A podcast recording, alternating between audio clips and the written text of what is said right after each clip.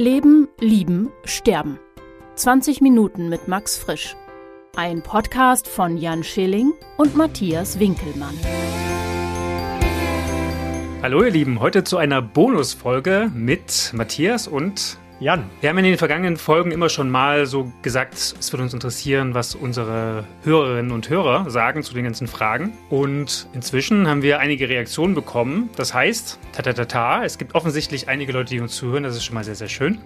Und heute werden wir ein paar dieser Reaktionen vorlesen. Das heißt, wer auf neue Fragen gerade hofft, der muss sich noch eine Woche gedulden, bis Folge 6 rauskommt. Heute geht es erstmal nur um Reaktionen. Und Matthias, was du noch gar nicht weißt und äh, was ich dir auch noch überhaupt nicht erzählt habe, aber du wirst es heute auch erfahren, wenn wir am Ende noch ein bisschen Zeit haben, äh, werden wir auch mal kurz in die Statistiken gucken bei Spotify. Und ich werde dir verraten, was unsere Hörerinnen und Hörer für einen Musikgeschmack haben. Denn das sehen wir bei Spotify. Black Metal, Black Metal.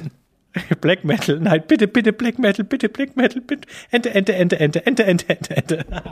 Alright. Ja, was ganz schön witzig ist und wo auch einige Leute darauf reagiert haben, ist, wir haben ja vor einer Weile darüber geredet, äh, welchen Politikern wir eventuell den Tod oder Leiden zumindest wünschen. Und ausgerechnet jetzt holt die aktuelle Nachrichtenlage uns ein und ein gewisser Mann im Weißen Haus ist im Krankenhaus. Es kann sein, dass wenn ihr das jetzt hört, dass er dann nicht mehr im Krankenhaus ist, weil wir zeichnen heute am Montag auf. Das Ding wird am Donnerstag eure Ohren erreichen. Und das kann natürlich sein, dass Donald Trump dann das Krankenhaus schon verlassen hat. Aber wir haben letztens darüber geredet, ob wir unsympathischen Personen den Tod wünschen würden oder ob das uns mit Hoffnung erfüllen würde. Und das ist natürlich jetzt das Paradebeispiel dafür. Jan, was hast du gedacht als erstes? Also ich bin ja an diesem am, am letzten Freitagmorgen sehr früh um 6.30 Uhr Richtung Tübingen gefahren, weil ich da Freunde besucht habe. Und da habe ich das auf einer dieser Anzeigen gelesen und da stand dann eben äh, Trump im Krankenhaus und da habe ich mir tatsächlich kurz gedacht, ach, der muss ja jetzt nicht da rauslaufen, sondern er könnte ja auch in der Horizontalen das Krankenhaus äh, verlassen. Tatsächlich, ja. Ganz schön fies. Ja, ist es. Wir haben auch eine Reaktion von den Podcasterinnen von Gehirnerschütterung, übrigens sehr empfehlenswert. Die haben uns geschrieben, also Trump hat sich ja frisch mit Covid-19 angesteckt. Da bekommen wir schon ein paar unmoralische Visionen, die gute Laune machen. Geht so ein bisschen in die Richtung. Auf jeden Fall. Ja, bei dem Thema muss ich sagen, ich habe mich jetzt auch erwischt dabei, dass ich gedacht habe, boah, wenn der jetzt wenigstens mal so richtig flach liegen würde und an der Beatmungsmaschine angeschlossen werden müsste und so ein bisschen Schiss um sein Leben hätte, wäre das eigentlich schon ein bisschen verdient. Und vielleicht würden dann auch ein paar von den Leugnern, die jetzt auf die Straße gehen ständig und sagen, Corona gibt's gar nicht und das ist alles nur eine Erfindung und alles Käse, vielleicht würden die dann, wenn einer der Haupt-Corona-Leugner auf einmal im Krankenhaus an der Beatmungsmaschine hängt, vielleicht würden die dann auch mal zum Nachdenken kommen. Das waren so meine Gedanken dazu. Ich fürchte aber, das ist das, es kann ja auch genau das Gegenteil passieren. Und es könnte auch einfach nur ein PR-Fake News sozusagen sein. Der Trump, ne, der auch Corona überlebt und dann sagen kann, Corona ist gar nicht so schlimm. Schaut her, unsere Ärzte und Ärztinnen machen das ganz fantastisch und es geht ja jetzt schon in so eine Richtung. Und wie ernst er das nimmt, sieht man ja auch, äh, dass er im Grunde noch ein paar hundert Leute mitreißt, die jetzt in seiner Nähe immer noch sind. Ja, finde ich aber sehr gewagt. Also ich meine, er steht ja jetzt schon als derjenige, der das über Monate kleingeredet hat, steht er jetzt ja schon wieder dumme da und das jetzt als, als eine Fake-Erkrankung hinzustellen, finde ich sehr gewagt, Jan. Gehe ich nicht mit. Ja, ich weiß, ich habe man muss da ja auch nicht, hier sind wir in diesem wirklich gefährlichen Bereich der gefühlten Wahrheit. Exakt. Dann äh, lass uns doch mal vom Bereich der gefühlten Wahrheit zum Bereich der gefühlten, die Person hätte ich lieber nie getroffen gehen, denn auch darauf gab es Reaktionen auf die Frage, die wir diskutiert haben. Zum Beispiel hat äh, mein Bruder gesagt, er hat sich sehr gewundert, dass ich meinen ehemaligen Werkenlehrer in der Grundschule nicht erwähnt habe. Und hat mir damit einen, einen veritablen Flashback äh, besorgt, weil ich hatte einen Werkenlehrer in der Schule, in der Grundschule, vor dem ich so große Angst hatte, dass ich jeden zweiten Montag, wenn ich Werken hatte, heulend mich quasi zu Hause an den Türrahmen geklemmt habe und nicht zur Schule gehen wollte. Wirklich? Eine dunkle Episode meiner Vergangenheit, ja, ja. Ich habe geheult wie ein Schlosshund. Der kleine Matthias, als er, glaube ich, zweite oder dritte Klasse war. Der hat mich irgendwann mal so richtig blöde gemacht und ist so richtig ausgerastet, weil ich irgendwas nicht ordentlich genäht habe oder so. Keine Ahnung, es war irgend so ein echter Ruß. Und ab da war es um mich geschehen. Ich hatte so einen Schiss. Anscheinend gehört das zu einer guten Biografie dazu. Die Werklehrerin oder der Werklehrer, bei mir war es eine Werklehrerin tatsächlich. Und ich habe mal morgens, als ich aus dem Haus gegangen bin, in meinen Schuhen eine kleine Maus gefunden. So eine ganz kleine, das war auch keine, die war noch nicht erwachsen, dachte ich, ja, dachte ich halt, das ist eine noch nicht erwachsene Maus und, äh, und ich habe mich natürlich sofort als junger Mensch verantwortlich gefühlt und ich dachte, ich muss die jetzt pflegen. Ist ja logisch, ne? Ist ja die Mutter ist ja weg. Wahrscheinlich war die Mutter gar nicht weg. Und äh, habe die dann mit in die Schule genommen und wie das immer so ist, dann hat mich natürlich jemand verpetzt und dann kam diese Werkenlehrerin und ich musste diese Maus aussetzen. Und das war schon ein Riesendrama. Und seitdem habe ich die auch, seitdem habe ich die auch natürlich nicht mehr gemocht, ne? Die Lehrerin. Ist ganz ehrlich. Weil ich dachte, ich bin jetzt verantwortlich. Boah, das war eine kleine Maus, die musste ganz schnell erwachsen werden. Ja, die wurde dann vielleicht auch ganz schnell erwachsen. Aber es war natürlich für mich so, ich habe mich dann tagelang verantwortlich gefühlt äh, und schuldig, dass ich diese Maus ausgesetzt habe. Wo ja ich jetzt die Erziehungs der Erziehungsberechtigte war. Boah, da kenne ich auch eine krasse Geschichte. Schieß los. Meine Schwester hat mich mal vom Kindergarten abgeholt und uns ist so ein hinkender Hund hinterhergelaufen. Und wir haben den mit nach Hause genommen natürlich. Und dann haben meine Eltern gesagt, ihr könnt den aber nicht behalten. Und dann haben mir meine Geschwister gesagt, wir, wir haben den Besitzer gefunden. Und dann viele, viele Jahre später ist mir erzählt worden, dass das überhaupt nicht stimmt. Sie mussten ihn aussetzen und sind weggelaufen und weil er gehinkt hat, kam er nicht hinterher. Dieses Bild, das nehme ich bis heute mit. Aber gut, wir wollen ja auch gar nicht so viel über uns reden, sondern ein bisschen über die Reaktionen, die von euch, liebe Hörende, gekommen sind. Und wenn es um die Frage geht, wen man lieber nie getroffen hätte, hast du ja gesagt, eigentlich gibt es bei dir niemanden, weil jeden, den du getroffen hast, auch wenn es unangenehm war, zum Beispiel deine Stiefmutter, hat es dir ja ganz viel gegeben. Im Endeffekt, du hast gelernt und deswegen würdest du sagen, dass das niemanden gibt. Und daraufhin hat uns die Claudi geschrieben, Zitat, ich halte es mit Jan, es gibt immer schlechte Menschen im Leben, die man sich am Ende auf den Mond wünscht, aber man lernt daraus und nimmt was fürs Leben mit. Am besten ist es, sich zu trennen von diesen Menschen, also zu befreien.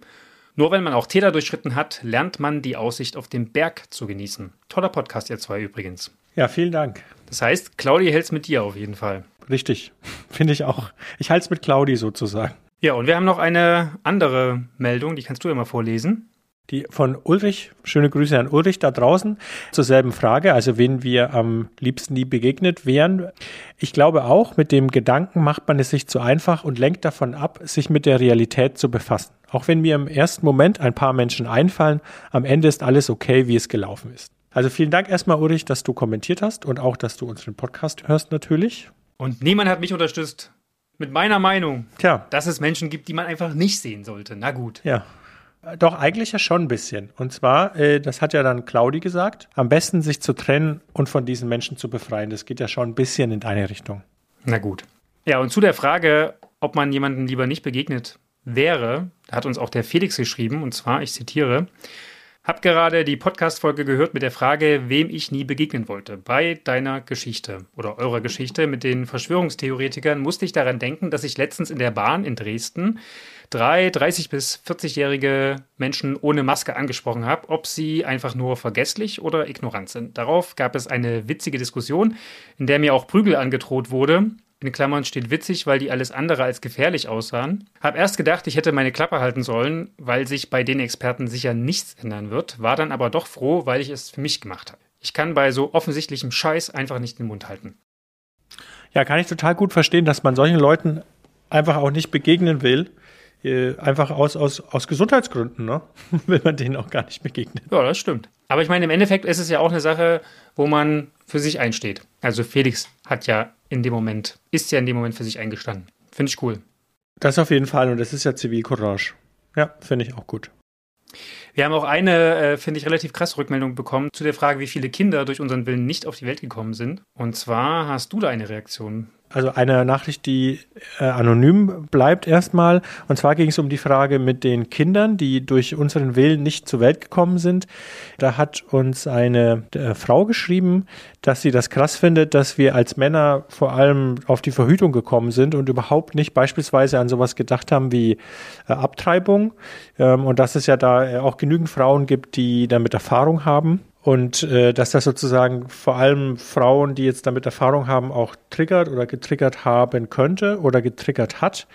Ähm, und sie war, sie empfand das ein bisschen als ignorant und hat gesagt, Man's Talk, Fragezeichen. Ja, in dem Fall stimmt das wahrscheinlich. Krass.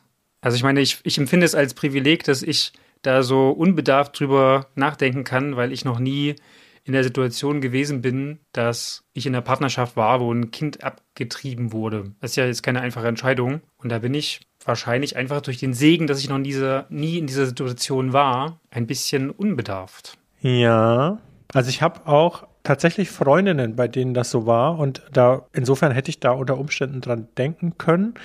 Für mich war es halt so, dass mir das gar nicht in den Sinn kommt, weil die Frage ja ganz persönlich an mich gerichtet ist. Und das ist, kann man jetzt an dem Podcast durchaus in der Konstellation natürlich kritisieren, aber es ist so, dass der Podcast einfach so aufgebaut ist, weil wir einfach zwei Freunde sind. Vielleicht müssen wir mal schauen, ob es da eine ab und zu eine andere Lösung gibt. Also wir nennen den Namen der Frau jetzt nicht, aber auf jeden Fall vielen lieben Dank für diese Rückmeldung und für diesen persönlichen Einblick. Ähm, wenn wir getriggert haben sollten, tut es uns wirklich leid. Ja, dasselbe natürlich auch von mir. Das, es tut uns leid, wenn wir da jemanden getriggert haben. Wir haben übrigens auch noch eine andere Reaktion dazu bekommen. Meine Schwester hat gesagt, wir rechnen falsch oder ich habe falsch gerechnet. Ich habe ja gesagt, zehn Jahre feste Beziehung machen 120 Monate, wo es theoretisch hätte klappen können. Und deswegen habe ich gesagt, 120 Kinder hätten es sein können. Und sie meint aber, naja, aber wenn zwischendurch deine Freundin mal schwanger geworden wäre, dann wäre wiederum für zwei Jahre lang es nicht möglich gewesen, ein weiteres Kind zu bekommen. Und deswegen ist die Rechnung falsch. Ich habe immer gesagt, dass die Rechnung falsch ist. Ja, du hast es deswegen gesagt, weil du auf ein paar Millionen Kinder gekommen bist. Und wie absurd das ist, darauf möchte ich jetzt nicht nochmal näher eingehen. Aber sie hat auf jeden Fall auch einen Punkt. Ja, dann schließen wir ab mit noch der Kollegin Vero, also der Podcaster-Kollegin von der Gehirnerschütterung mit Vero, die zu der Frage mit dem Recht haben gesagt hat, dass sie darauf eigentlich gar keine gute Antwort hat, weil sie so gut wie nie im Unrecht ist. Und das kennen wir natürlich von Psychotherapeutinnen. Ja, da habe ich kurz gedacht, dass du den Account von ihr gehackt hast, weil das klang so nach Jan. also ich bin digital affin, aber ich stehe auf der guten Seite der Macht und kann einfach gar nicht hacken. Alles klar, soweit die ersten Reaktionen auf unseren Podcast. Wir haben uns sehr gefreut und freuen uns auch weiterhin, wenn ihr uns schreibt. Macht das gern. Bei Instagram Leben, Lieben, Sterben mit Unterstrichen davor, dazwischen und dahinter, weil der Name schon weg war. Mist. Und was war die Adresse, Jan? Sag bitte nochmal. Die E-Mail-Adresse ist frisch.akustikwerk.de und dann werden wir das auch aufnehmen. Also frisch.akustikwerk.de. Ja, und jetzt abschließend nochmal ein ganz kleiner Blick in die Statistik, oder Matthias? Ja. Wir machen eine kleine Raterunde daraus. Und zwar, Matthias, was denkst du, wie ist die Genderverteilung bei uns? 60% Female. Nicht richtig. Aber es, wir haben tatsächlich einen leichten Frauenüberschuss von 47% zu 43%. Was ich allerdings jetzt nicht verstehe, 10% sind non-binary.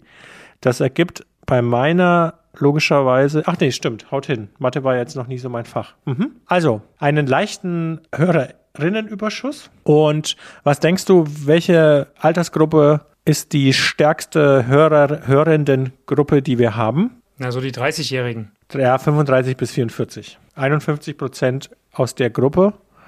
Und dann die nächsten sind die 28 bis 34-Jährigen. Auch 6 Prozent 18 bis 22 sogar noch und 9% 45 bis 59-Jährige. Hast du noch eine Quizfrage? Ja, ich habe noch eine. Heavy Metal, sage ich nur, oder Dark Metal oder wie auch immer. Also, die Leute, die unseren Podcast hören, ja. Wie viel sind es denn eigentlich? Das ist doch mal die Frage, oder? Wie viele Hörer insgesamt? Da muss ich noch mal woanders hingucken. Das ist nur von Spotify. Da müssen wir jetzt mal zu unserem Hoster gucken.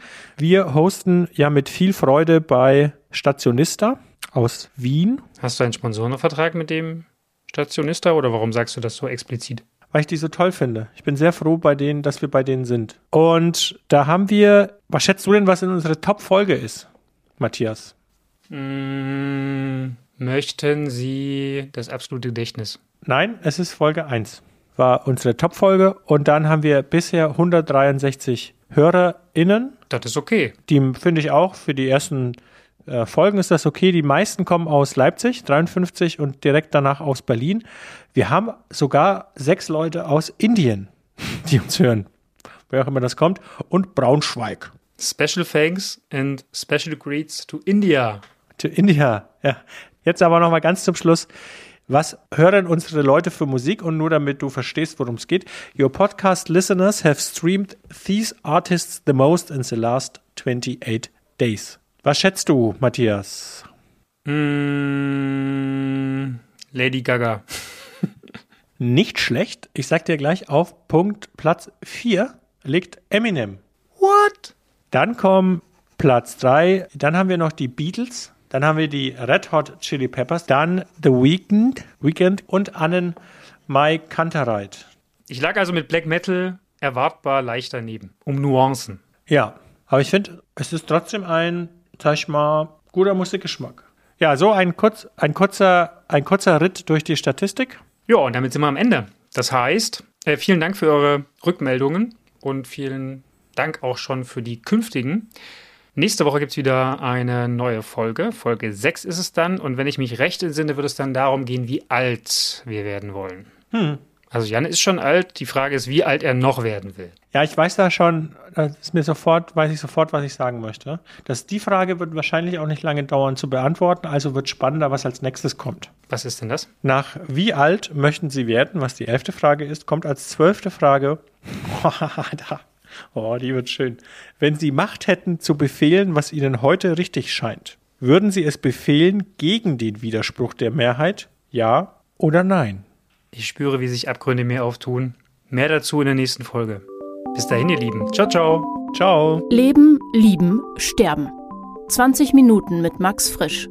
Ein Podcast von Jan Schilling und Matthias Winkelmann.